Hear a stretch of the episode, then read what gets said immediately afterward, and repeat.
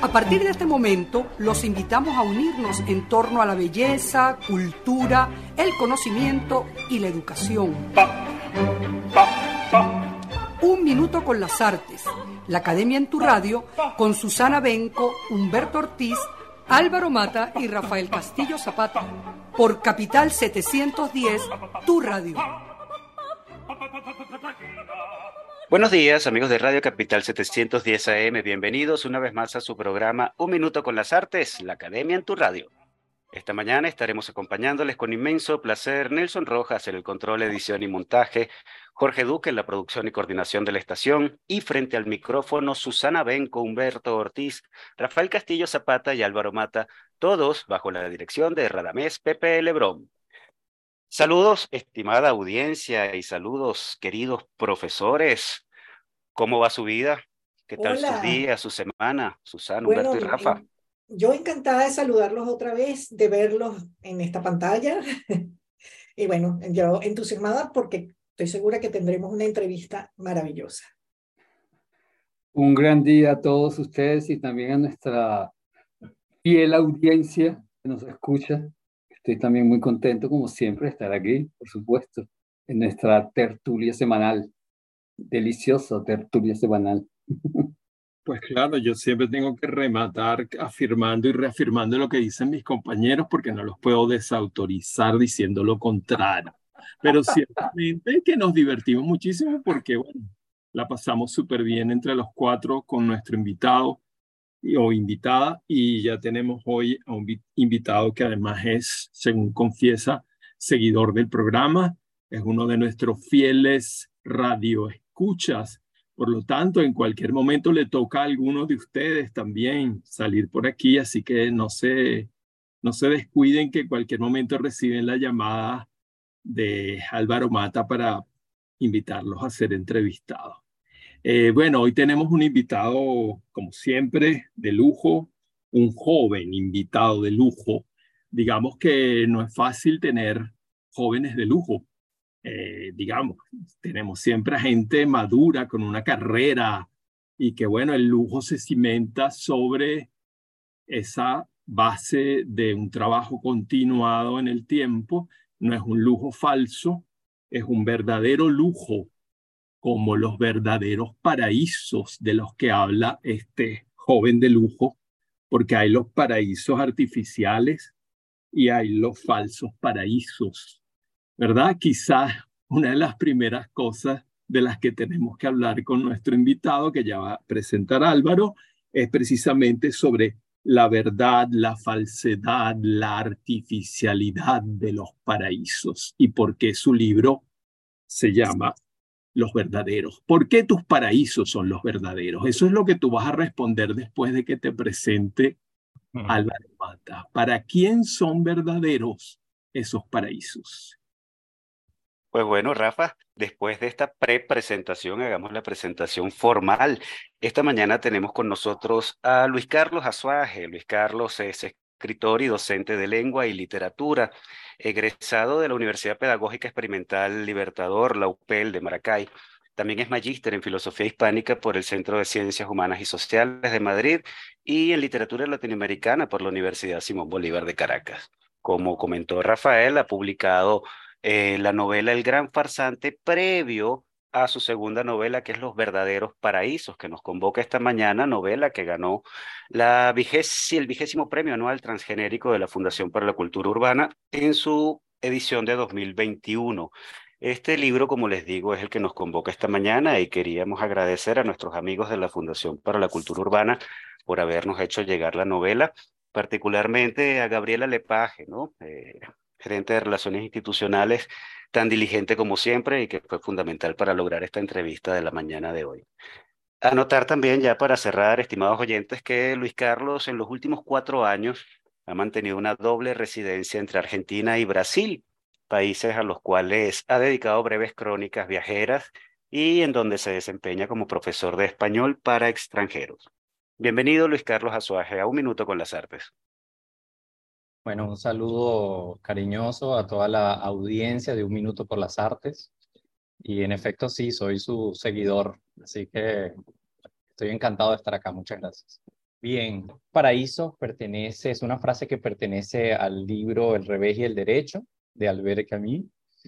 Y son verdaderos para David, su protagonista, por el simple hecho de que son suyos.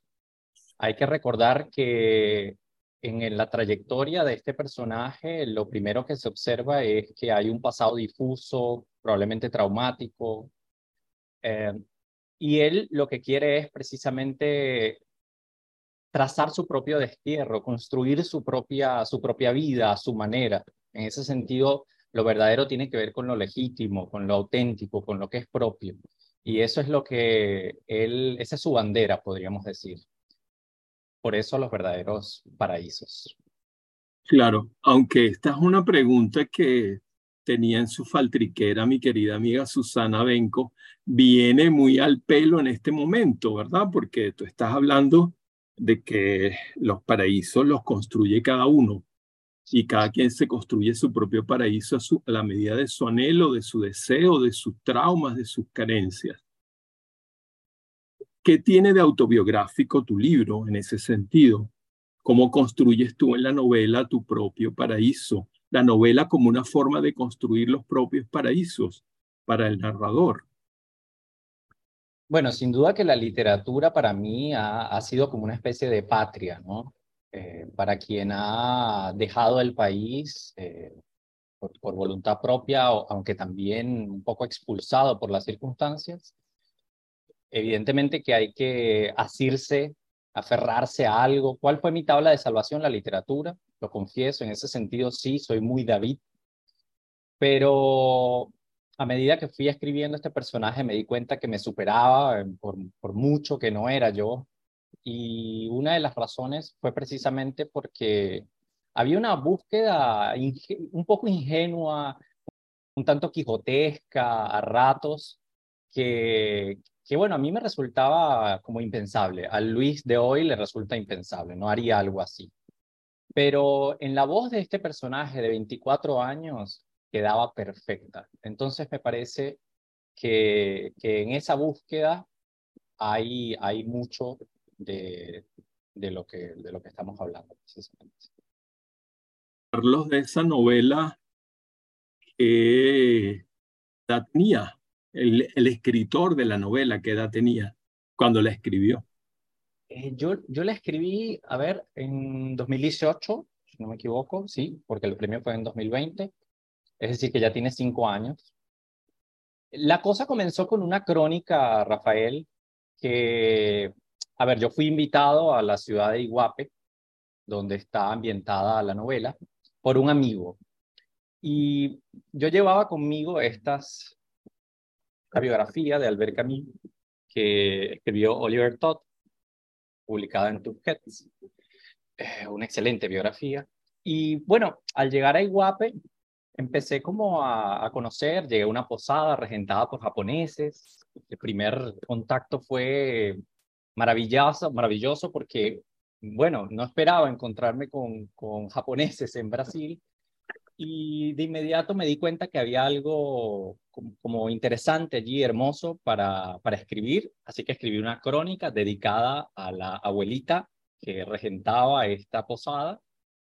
Y para mi sorpresa la, uno de los eh, redactores del diario El Tribuna de Iguape, de ahí de esa región, me, me llamó y me dijo, queremos publicar tu, tu crónica, una crónica que fue escrita en portugués para que ella lo entendiera básicamente, pero bueno, fue un, gesto que era para ella, exclusivamente un regalo para ella. Y bueno, una vez que sale la crónica, en, en conversaciones con el redactor, descubro que en Iguape había estado el filósofo Albert Camus en el año 49. Y yo cargaba mi librito. Entonces ahí empezaron las casualidades, digamos. Ahí empezaron a trenzarse cosas que yo pensé que, estaban muy fuera de lo ordinario y de lo que yo pensaba que era simplemente una crónica. Así que, digamos, el impulso inicial proviene precisamente de ese asombro, de esa magia, de, esa, de ese sinsentido maravilloso que se empezó a gestar a partir de esta coincidencia. Dijiste la palabra sin sentido, en ese sin sentido como, empiezan a aparecer las conexiones de las cosas, ¿no? Y tu labor entonces fue un poquito como, como intentar dar un, un hilo conductor a todo ese sinsentido. ¿Te podrías decir que los paraísos lo vas armando de esa manera? Es una pregunta, como para hablar alrededor de los sinsentidos o, o, buscándole sentido a los, a los azares o a las coincidencias. ¿Lo, lo podríamos entender así? Pregunto. Mira, dije sin sentido, pero pude haber dicho absurdo, ¿no? Para usar una palabra muy afín a, a Camus. Sí, por eso te lo pregunto, justamente. Claro, claro. Si mi, mi, labor fue organizar estos fotogramas que iban llegando, más bien como meterme en ese flujo y ver hacia dónde me llevaba, ¿no? Por supuesto que ya en la tectónica del libro tenía que tener una estructura, pero eso fue posterior. En principio yo lo que quería era entrar, como dije, en ese flujo, sentir que era lo que, lo que estaba, a lo que estaba siendo llamado. Y bueno, eso, eso fue en principio como el objetivo, ¿no? Eh, es, es absurdo y al mismo tiempo encantador y es precisamente allí, en, esa, en ese no saber, en ese no saber de la existencia, porque ¿Por qué vinimos? ¿Por qué nos encerraron en este cuerpo, con estas voces en esta cabeza? ¿Quién nos preguntó sin ningún sentido hacia dónde vamos, sin saber hacia dónde vamos? Y sin embargo, para parafrasear a Camus, nos, nos queda como la dignidad de hacernos cargo de ese absurdo, de decir, bueno, esto es mío, vamos a ver qué hago con esto, qué puedo construir con esto. Y en ese sentido creo que la metáfora del absurdo me fue muy cercana desde el principio. Eh, yo siento a ratos que estuve interactuando, que estuve haciendo como una especie de, em, de diálogo, ¿no? De diálogo con la obra de Camille, la literaria, pero también con su pensamiento. Y en cierto modo con su vida, ¿no? Eh, originalmente lo que quería era hacer como una especie de alegoría al estilo el extranjero. Cuando vi que el sentimiento de extranjeridad era lo que, lo que estaba eh, en, el centro, ¿no? en el corazón de esta, de esta situación, mm, y, sabiendo además que uno de los eh, textos que siempre tuve a la mano como muy presentes es ese cuento de Gabriel García Márquez, eh, El ahogado más hermoso del mundo, ¿no? Como todos estos personajes de este pueblo pequeñito, al ver el cadáver, empiezan a proyectar sus cosas, empiezan a proyectar sus, sus deseos, sus fantasías. Hubo una del pueblo que le dice, no sé si recuerdan este cuentito, que le dice, ese cadáver tiene una cara de llamarse Esteban. o sea, hasta le ponen un nombre. Y fue algo que me sucedió en la posada. Yo era literalmente el argentino, así que en ese sentido, Rafael, de allí proviene ese, esa primera clave de lectura que sí es completamente autobiográfica, porque las referencias que ellos tenían de las personas que hablaban español eran exclusivamente argentinos. Mm. Todo el que hablaba español había que reducirlo a ese microespacio que era la argentinidad y por ende les extrañaba que yo no supiera de, de mate, ni de tangos, ni de nada, sino de, sino de salsa o de otras cosas. Pero bueno, allí hay, allí hay algunas claves de lectura para entender eh, el absurdo, Humberto, y, de dónde se origina todo esto. Bueno, yo quiero agarrar en el aire las cosas que va diciendo nuestro invitado, porque bueno, son muy aleccionadoras también para la gente que está comenzando la vida literaria, los que jóvenes, más jóvenes que tú, que pueden seguirte como ejemplo de lo que es el trabajo con la literatura y meterse, digamos, en, la, en las turbulencias de lo que es esa experiencia de escribir, de convertirse en escritor. Eh, tú has puesto en evidencia que un escritor se hace leyendo fundamentalmente, y eso es bueno que lo sepan las buenas nuevas generaciones, que la literatura siempre desde sus orígenes es, como yo digo, palimpsestuosa es decir, comete incestos con sus padres, ¿verdad? Y en este caso ahí está Camille, Camille es todo el tiempo, acabas de nombrar a García Márquez, es decir, tú estás rodeado de un pequeño panteón familiar a partir del cual construyes tu propia voz, y eso es muy importante.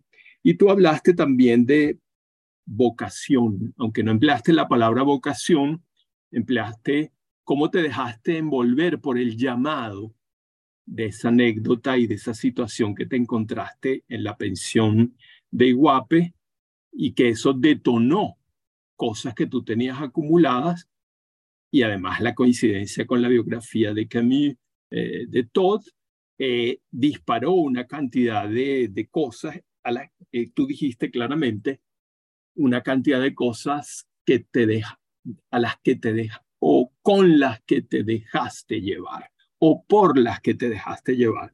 Es decir, eso nos invita a pensar un poco y para que tú reflexiones para, para los futuros escritores también, eh, cómo surge una novela. Bueno, tú hablaste también de la crónica previa, que es como un primer estrato de, esa, de ese relato y cómo la crónica expandida se convierte en novela. Es decir, como la idea clásica de los formalistas rusos que decían que el relato fundamental es una oración, sujeto y predicado, ¿verdad? Y a ese es el primer relato. Y bueno, todas las expansiones posibles de predicaciones infinitas que se pueden hacer sobre un sujeto y un verbo, con complementos de todo tipo, ¿verdad? Adjetivos y demás. Tú, puedes hacer una novela, tú puedes escribir a partir de una frase eh, En busca del tiempo perdido en siete tomos o cualquier otra gran novela, ¿verdad? Entonces, un poco hablar de ese dejarse llevar, pero ese dejarse llevar no es el dejarse llevar del espontáneo que de pronto, ay, se le viene una idea a la cabeza y empieza a escribir. O sea, es dejarse llevar por alguien que sabe navegar ya o tiene experiencia de navegación en la literatura, con el lenguaje. No es que cualquier improvisado puede ponerse a escribir cuentos y de pronto, ay, ya quiere llevar al concurso los cuentos, ya quiere que lo publiquen inclusive, hacer fila para que lo publiquen porque él escribió unos cuenticos o unos poemitas y por eso estamos llenos de, bueno, ya sabemos de qué, ¿verdad? Porque no hay esa, la vocación es un llamado, pero se construye. No, no es que, ay, he sido llamado por esta pasión, déjame entregarme a ella déjame fluir con ella. No, señor, si usted no tiene con qué apoyarse, usted no fluye, sino que se lo lleva a la corriente. Un poquito eso, hoy me puse pedagógico y bueno, ayúdame, tú eres profesor también de idioma y cuando uno enseña lengua es inevitable que enseñe ética y que enseñe poética. Así que dale. Justamente, yo quería como, como nada más un puntico de sal a lo que está, está, planteando Rafael, que también me pone la cabeza a mí, yo a mí, ¿no? Eso de dejarse llevar. Y hablábamos antes de, de eh, el absurdo, el sinsentido y dejarse llevar por las cosas que van cayendo y vas armando. Claro, eso, como dice Rafael, sugiere Rafael, ahí empieza la navegación del escritor o, y del artista, pienso yo. Estoy completamente de acuerdo con eso. Vamos a, ir, vamos a navegar pues, y hay que saber navegar. Ahora, esa manera de saber navegar va a marcar justamente una poética, un decir, es muy distinto el absurdo de Beckett que el absurdo de, de, Camus, por ejemplo, que son más o menos de la misma época. Yo me leo un, un cómo es de, de Beckett y es muy distinto a una novela de Camus. Entonces, justamente ahí, eso arma la manera de navegar a una poética en tu novela. Hay un ordenamiento muy, muy preciso, me parece a mí, muy exacto. Todo está como, como explicado más adelante y, la angustia de no saber exactamente, que es lo que más me angustiaba a mí, de dónde es este tipo, de dónde se mantiene hasta el final, ¿no? Eso está como muy ordenadito, muy, muy, muy clarito, formado. Nada más te doy esto como un puntico de sal para que hables. Bueno, gracias Humberto por ese elogio.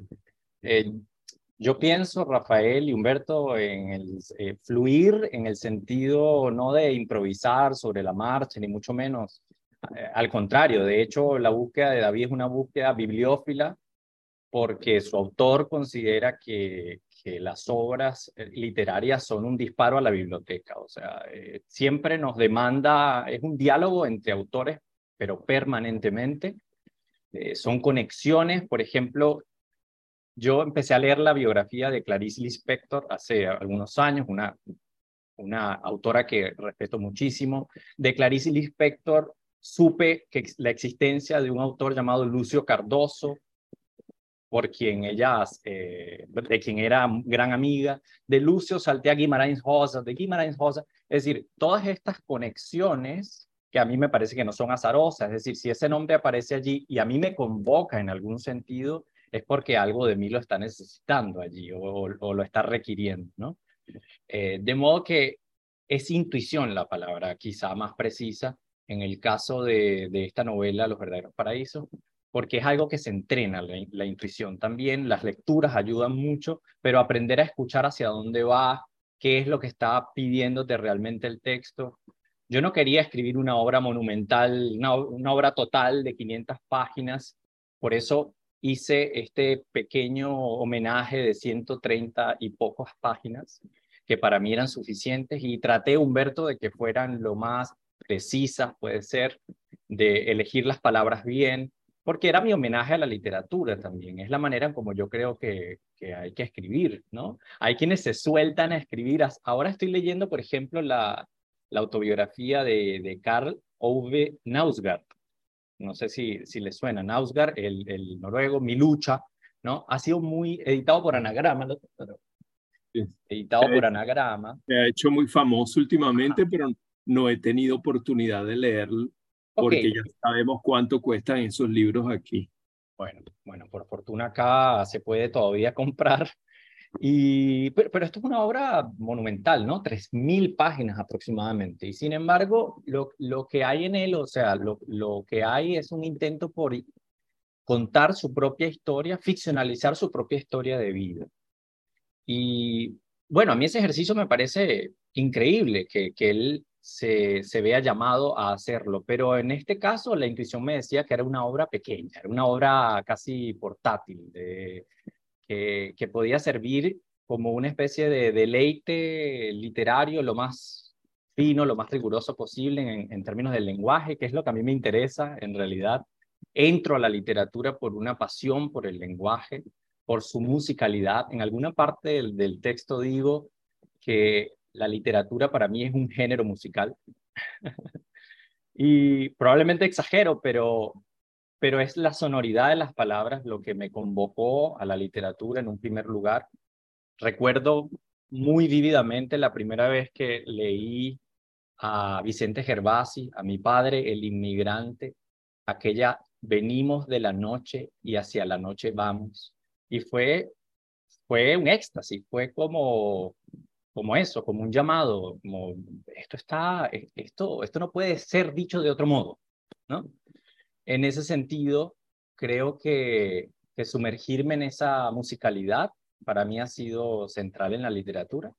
De modo que, bueno, eh, improvisar, no improvisar, sino seguir la intuición, que es una intuición entrenada y bibliófila. Bueno, Luis Carlos, vamos nosotros a hacer una pausa y sumergirnos en la musicalidad de la música brasileña. Parafraseando un poco a Rafa, vamos a escuchar al gran Caetano Veloso, It's a Long Way y compromisos comerciales de la emisora. Y continuamos en nuestra grata conversación con Luis Carlos Azuaje. Ya regresamos.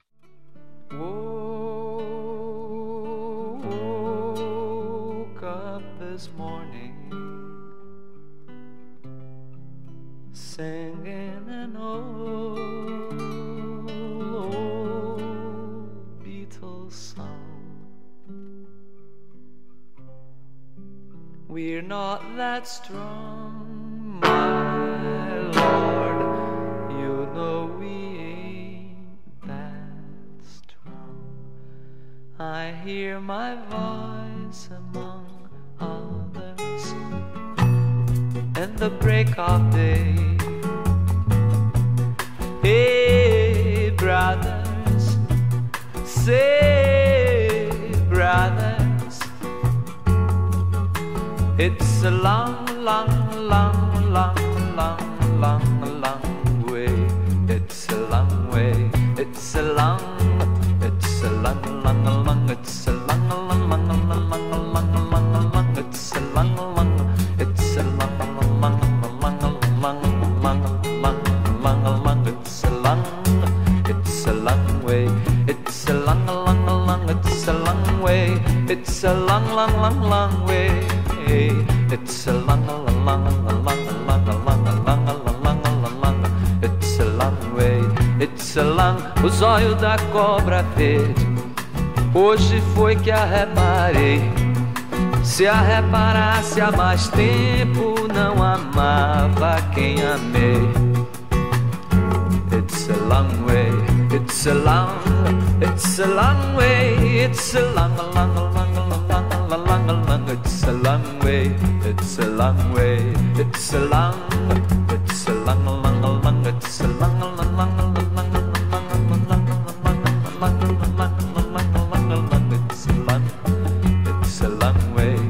Salanga renego de quem diz que o nosso amor se acabou. Ele agora está mais firme do que quando começou. A renego de quem nosso amor se acabou. Ele agora está mais firme do que quando começou. It's a long road, it's a long, it's a long road, it's a long and winding road, it's a long and winding road, it's a long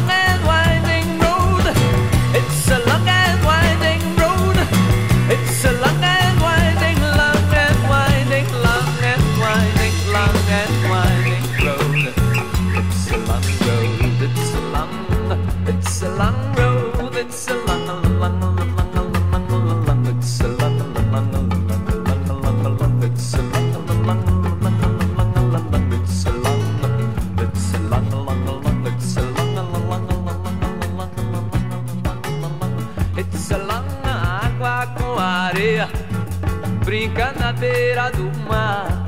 A água passa, areia fica no lugar. It's a hard,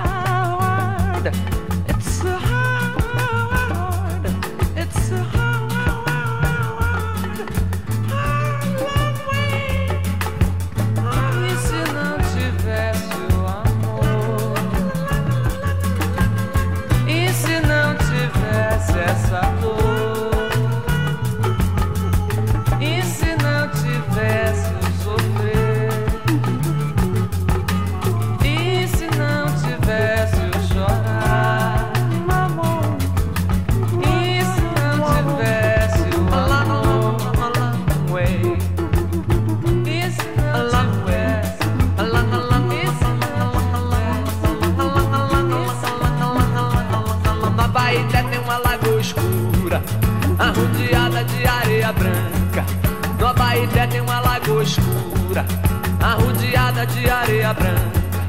Arrodeada de areia branca, ou de areia branca, ou de areia branca, ou de areia branca, ou de areia branca, ou de areia branca, ou de areia, ou de areia, ou de areia, ou de areia, ou de areia, ou de areia, ou de areia, ou de areia, ou de areia.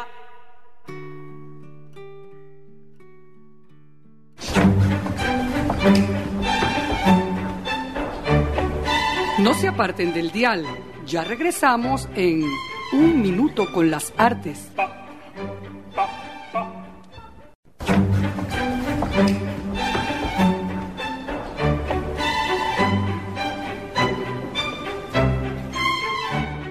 Regresamos, amigos oyentes, después de haber escuchado al gran Caetano Veloso, It's a Long Way, y bueno, los compromisos comerciales de la emisora, por supuesto, y continuamos en nuestra conversa con Luis Carlos Azuaje. Susana, ¿qué tienes para nuestro invitado?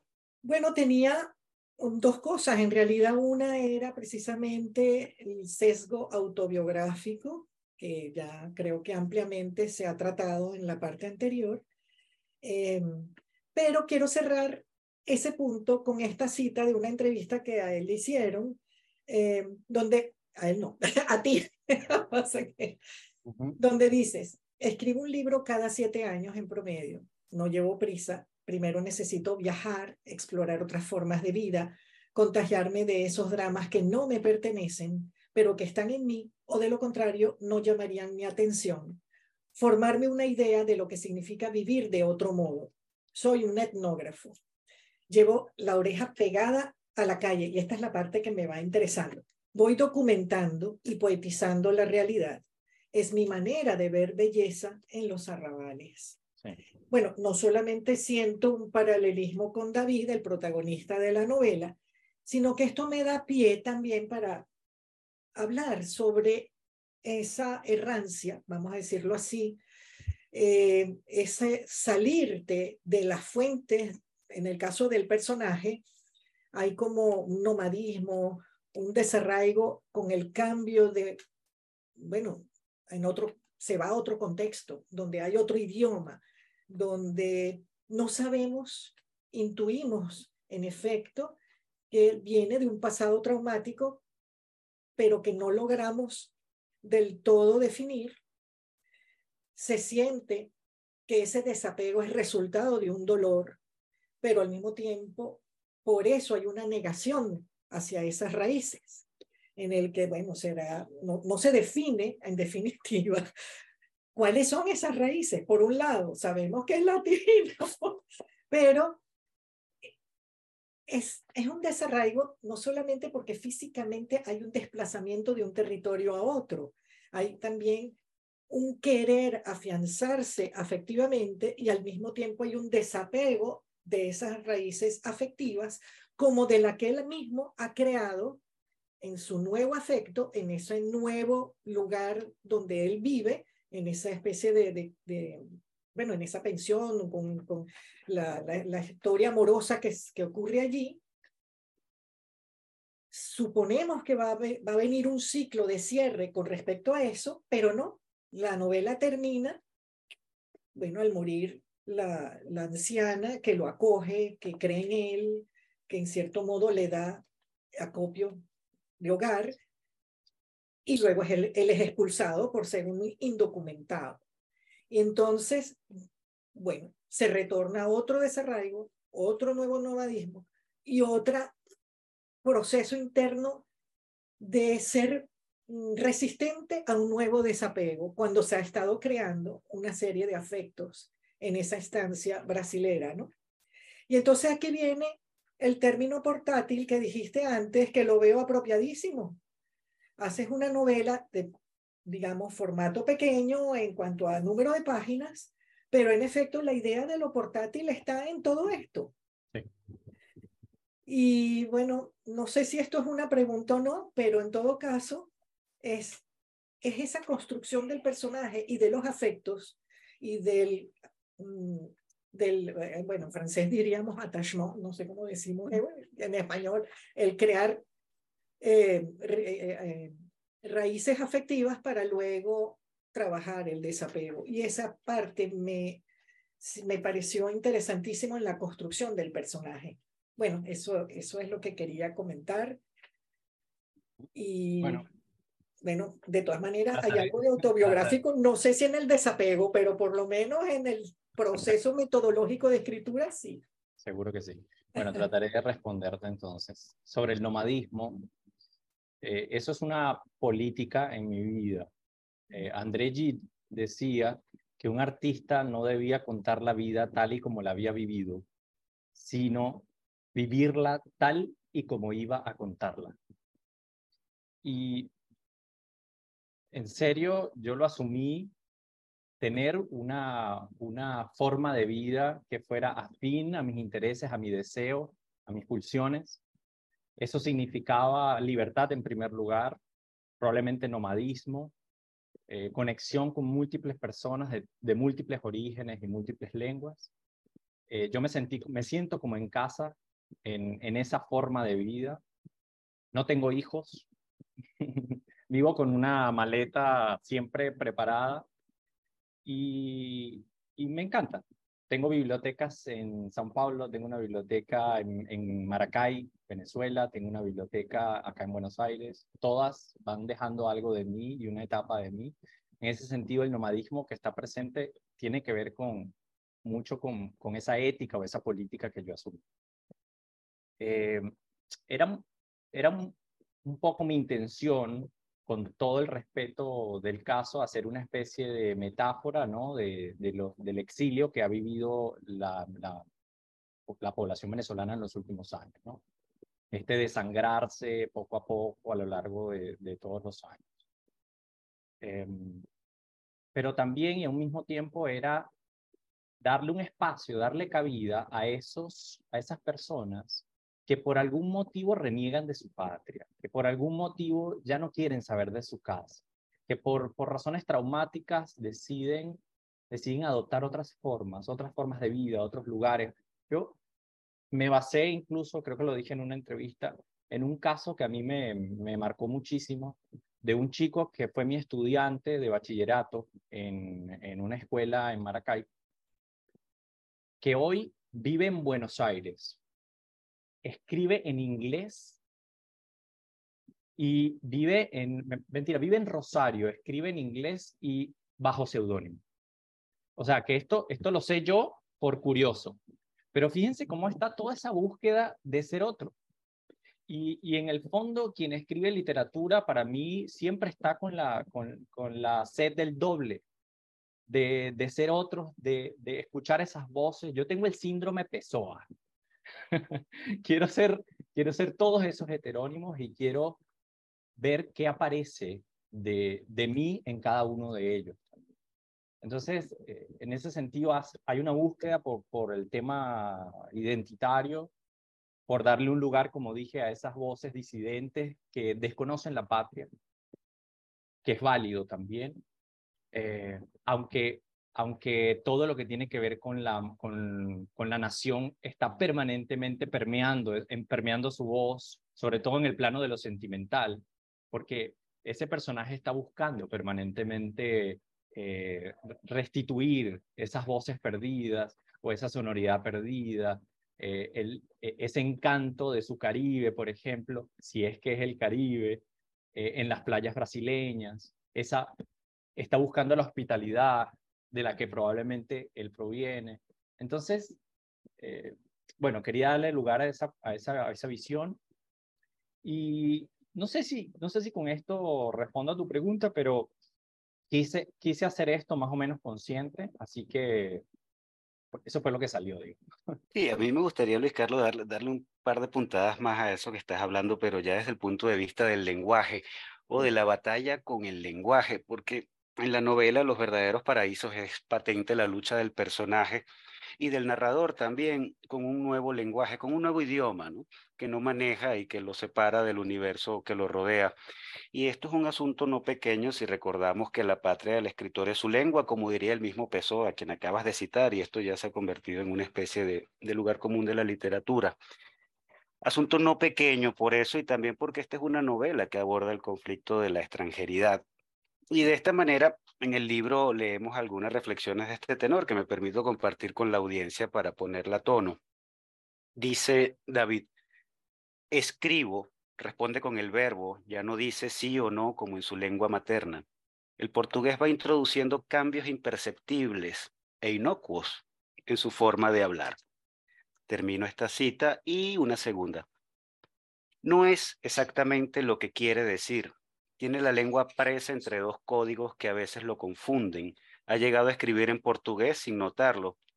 No podría saber a esta altura cuántos son los préstamos que se han ido introduciendo como nuevas especies en su ecosistema lingüístico, pero sabe que hacen ruido continuamente. Son bestias sonoras. Hasta aquí esta cita. Y bueno, a mí me gustaría que habláramos un poco de ese encuentro lingüístico entre el español y el portugués, eh, dos, dos, idiomas en, en, apariencia no tan lejanos, pero que sin duda implican al principio un choque y, y, luego una osmosis en el hablante. ¿Cómo te mueves en estas aguas? ¿Ya has comenzado a pensar en portugués, no solo en escribir en portugués? ¿Qué sí. le ha aportado el portugués a tu español y, y viceversa? Sí, y a soñar en portugués y, y, a amar en portugués. Estuve muy enamorado también de, de chicas de Brasil. Mira, ahora que lo pienso, un gesto no premeditado fue darle un lugar también a, a, un, a, un, idioma que en nuestra literatura o la literatura universal podríamos decir es medio periférico. Hay una cierta subalternidad del portugués. Eh, si no es Pessoa, ¿qué otros nombres tenemos? Lispector, tal vez, pero sobre todo el, el, el portugués de Brasil está bastante ninguneado en este sentido. Y yo quería, inconscientemente, como lo digo, darle un lugar a, esa, a eso en la literatura, en nuestra literatura en español, porque para mí ha sido un encontrarme con un hogar. Para mí el, el portugués es un hogar, es muy familiar a mí, es como si hubiera estado instalado desde los primeros días en mi vida. Recuerdo que mi madre escuchaba a Costa y desde muy chico yo estuve en contacto con esta, con esta música, la música popular brasileña. Pero en cuanto a lo que tiene que ver con, con el lenguaje propiamente, Álvaro, Grina dijo algo que fue jurado de, del transgenérico en esa, en esa ocasión, en la que yo resulté ganador. Grina dijo que les había costado al jurado determinar de qué nación era, de dónde provenía el autor. Y eso me pareció como el mayor elogio que le podían dar a mi literatura. ¿En qué sentido? En el sentido en que no sé si es una búsqueda por lo neutral, Rafael, lo neutral medio que, que también es un poco fantasioso, pensar que existe algo fuera de las variedades. No, más bien estaba pensando en la multiplicidad, en ese deseo que yo siempre he tenido, no sé de si, si proviene de haber leído las traducciones de Poe que hacía Cortázar, o leer las traducciones de Borges o de Octavio Paz, o de, y haber leído tantas voces en la literatura del mundo hispánico tan amplio, que a mí siempre me pareció que, que, era importante restituir todos esos vocablos, aprovechar el amplísimo eh, campo de vocablos que tiene el español en general y no solo en nuestra variedad. Entonces, yo no sé, me parece más encantador decir vereda que decir acera. No, no hay ningún eh, calzada. Posicionamiento, exacto, causada, que sería, que lo usan en portugués, acausada. No, no hay ningún posicionamiento eh, consciente en este caso, sino una búsqueda estética. Es decir, me gusta la palabra vereda y por qué no la puedo usar. Y así me he dado cuenta que con el portugués empiezo a buscar palabras que para ellos son de uso cotidiano y para nosotros son antiquísimas, ¿no? Son cosas que, por ejemplo, no usamos. Y así saber que nosotros en Venezuela usamos palabras que nadie usa, tipo gafo.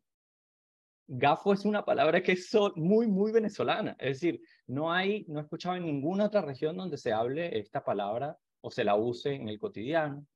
¿Y el adjetivo lindo en portugués? el, el adjetivo lindo, ¿decís? Sí, claro. porque en la novela el personaje de David pelea con ese adjetivo que le parece que no dice. que no dice nada, que no hace justicia a lo que siente. Al mar. Sí. Bueno, ellos lo usan mucho en portugués, muchísimo, ¿no? Coisa más linda. Eh, está presente en toda su, su música, pero en ese contexto en particular me parecía que tenía que ver con, con, con, que él estaba esperando una respuesta más, más profunda, no sé, algún, algún sustrato mejor. Bueno, en todo caso, lo, lo del asunto del lenguaje no es un asunto menor. Les cuento una anécdota un poco para cerrar este tema, ¿no? Desde muy, muy joven, eh, adolescente, yo me di cuenta que, que, que mi lengua estaba rota, que tenía problemas le voy a decir qué tipo de problemas. Mis mi mamá es periodista y mi papá es eh, profesor universitario.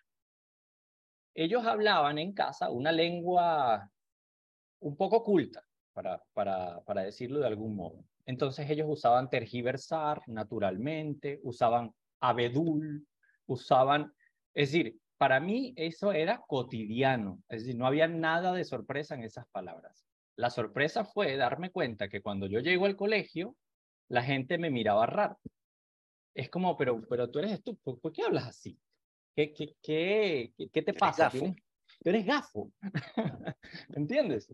Y ese, ese primer extrañamiento fue como, ah, pero algo me pasa, hay algo malo en, en, en mí en primer momento. Y después de esa, de esa, podríamos decir, derrota, proviene mi potencia la potencia de decir, no, yo creo que el lenguaje es amplísimo y se puede hablar eh, en todos los registros posibles y permeando todas las lenguas posibles. Y me encantaría haber podido hacer una obra más experimental que jugase con, ese, con esa búsqueda en el lenguaje, pero eso se lo dejo, se lo dejo a Octavio Armand, Y, y en verdad que ha sido, yo creo, un tema importante en mi literatura y no quiero, no quiero dejar de ser el raro. Así que voy a escribir así como, como creo que debo escribir. Maravilloso, Luis Carlos. ¿Qué decías de niño, por ejemplo? Danos un ejemplo. No tergiverses las cosas, chico. Claro. Es de decir embustero, de decir tergiversador. ¿Te acuerdas que la gente siempre dice por alguna razón sabía. Sí. Entonces yo, yo iba de nerd y los corregía, no, es tergiversar. Me miraban como no, no. Entonces, nada, allí, allí está esa búsqueda permanente por decir de otro modo. Me sentía... Por el lenguaje. Mira, me siento muy raro diciendo poseta en una, en una obra literaria. No puedo usar la palabra poseta. ¿Por qué? No lo sé. Probablemente algún personaje bien venezolano en algún momento lo dirá. Si es necesario decirlo. Alguno de Cabrujas, sí. Sí, probablemente. Y entiendo que muchos en la literatura eh, venezolana quieran recrear o, o hacer el, el, esfuerzo por recrear la oralidad, ¿no? Ese juego con la oralidad. De hecho, en algún momento me dediqué a estudiar a los poetas conversacionales. Me interesaba mucho el fenómeno de la oralidad. Leí mucho a Ernesto Cardenal, leí a Antonio Cisneros, eh, leí a Jaime Sabines, eh, al propio Palomares, que tiene un par de poemarios que, que reproducen sonidos ¿no? del habla cotidiana. Entonces, no es un asunto menor, me parece interesante, pero no es el tipo de literatura que yo puedo hacer o que Claro. yo sé hacer. Bueno, Luis Carlos, a nosotros lamentablemente se nos acabó el tiempo en esta conversa. Queríamos agradecerte por habernos acompañado. No, no, por favor, a ustedes, primero por haber leído la novela con, con tanta dedicación, eso lo, lo aprecio mucho. Y bueno, por conocernos a través de estos medios, gracias Susana, Álvaro, Humberto, Rafael, y espero verlos pronto. Seguro. Muchísimas gracias. Ojalá sea en casa de Iván García con unas arepas en Ojalá Buenos sea en Aires. casa de Iván. Agradecemos a Luis Carlos Azuaje por habernos acompañado esta mañana en un minuto con las artes. Y bueno, Susana, ya nosotros para finalizar vamos a echarle un ojo a la agenda cultural que hay por allí. Tenemos que la Sala Mendoza, en alianza con la Galería Enrique Faría, New York, inauguraron recientemente Ojo, exposición individual del reconocido artista Jaime Gili, actualmente residenciado en Londres. Según la nota informativa, se señala que Gili es heredero de la tradición abstracto-geométrica latinoamericana y ello puede visualizarse como una visión de su obra desde 2009 al 2023. En esta muestra explora la pintura dentro y fuera del lienzo, una cualidad que es constante en este artista. Eh, bueno, esto está en la Sala Mendoza, allí en la sede, en los espacios de la Universidad Metropolitana. Por otro lado, tenemos que en la Galería GBG Arts se inauguró recientemente tres exposiciones que dan inicio al ciclo expositivo del primer trimestre de esa galería en este año 2023. Menciono la primera, Mystic Style es el título de la exposición de Javier Vivas. El artista, como internauta, deambula entre dos mundos cuyas fronteras son cada vez más difusas. Señala la nota de prensa que es resultado de una reflexión de caracteres universales en constante flujo y evolución que merodea entre lo físico y lo virtual. Es decir, una reflexión sobre la virtualidad material y la materialidad virtual. De esta manera, propone escenarios e instalaciones que hilvanan una simulación de su propio proceso gráfico y estético en la evolución de su obra. La segunda exposición también es del artista Ben Abunasif, quien presenta su muestra individual titulada Shapes of the Mind. La misma surge como resultado de un estudio introspectivo acerca del fluir de la vida y sus procesos, así como los límites del pensamiento visto a través de sus mandalas. Estas funcionan, según la nota informativa, como representaciones de su cosmos interno, narran la historia de su proceso artístico y personal, llevándonos de paseo en un laberinto. Y la tercera muestra es Helvética 65. Es una exposición colectiva que fue presentada en la Embajada de Suiza y ahora se muestra en este espacio.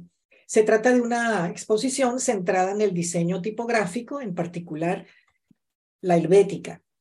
Es uno de los tipos más utilizados en el diseño y de allí la intención de establecer un diálogo con el espectador y el modo como distintos diseñadores han utilizado la helvética.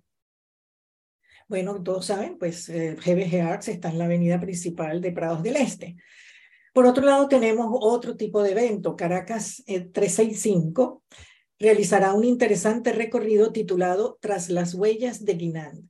El objetivo es conocer la obra del arquitecto Carlos Guinand Sandós, precisamente en Caracas, bajo la guía de Luis Raber Goya, gestor cultural especializado en patrimonio cultural arquitectónico, se podrá revivir capítulos significativos de la trayectoria profesional y biográfica de Carlos Guinán Sandós, uno de los arquitectos más influyentes de la primera mitad del siglo XX venezolano.